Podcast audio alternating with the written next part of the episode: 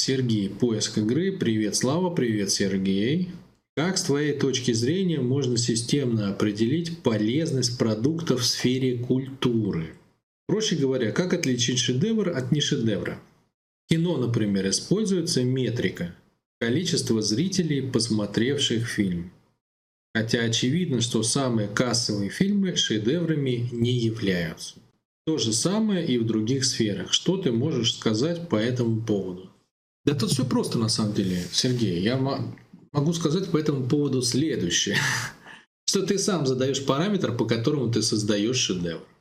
Если мы берем там Голливуд, да, он нацелен на выкачку денег из карманов людей. Соответственно, с этой точки зрения шедевр это наиболее вкусный продукт. Совершенно не, не означает, что он должен быть полезным это наиболее вкусный продукт. Да? То есть то, что легко смотреть, то, что захватывает интерес, то, что смотрит массовая аудитория, за что она готова платить деньги. Вот тебе и шедевр. То есть сам Голливуд задает параметр, в который он целится, и рост по этому параметру и отражает степень шедевральности. Но если ты, например, сам, сам снимаешь кино и хочешь создать шедевр, то тебе самому надо задать параметр, по какому именно ты хочешь направлению создать шедевр. В чем именно? То есть это может быть шедевр с точки зрения монтажа, это может быть шедевр с точки зрения смысла, это может быть шедевр с точки зрения глубины, это может быть шедевр с точки зрения картинки. Ты сам задаешь, да? Понятно, что супер-мега-шедевр — это когда ты э, по всем осям шедевр, ну или по многим осям шедевр. Ты шедевр и там, и там, и там, и по картинке, и по смыслу, и по охвату, и по кассовым сборам. Это, скажем так, супер-мега, супер-мега motherfucker шедевр. Такой вот это шедевр шедевров. А так в основном есть э, сказка про то, как э, русский мастер блоху подковал. Ну вот это шедевр, да. Что это шедевр чего? Это шедевр мастерства. Шедевр ли это с точки зрения массовой аудитории, как бы с точки зрения полезности для человека? Ну, наверное, нет все-таки, да? Ну, как бы, а зачем? Вот мне покажут э, в музее, подковали блоху.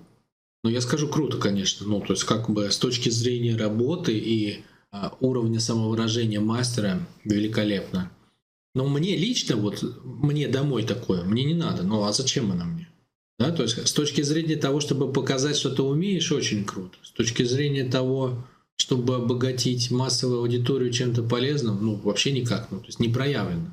Подкованная блоха никак не меняет бытие ну, основной массы людей. Некоторые они могут даже не знать. Поэтому это выбор. Это выбор. Это просто твой выбор. Какой именно ты хочешь создать шедевр. Вот тебе надо как бы это определить. Тебе надо выявить э, свою точку силы внутри. Точка силы определяется с точки зрения природы очень просто.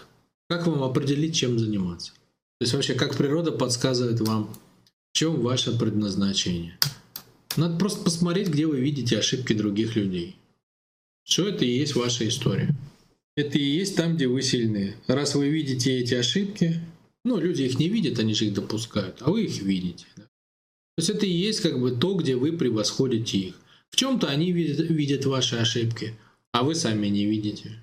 А в чем-то ты видишь их ошибки, а они их не видят. Вот этим мы, мы друг другу и, и являемся полезными. Соответственно, нужно найти, в чем твоя сила, и это и будет первое направление для твоих шедевров.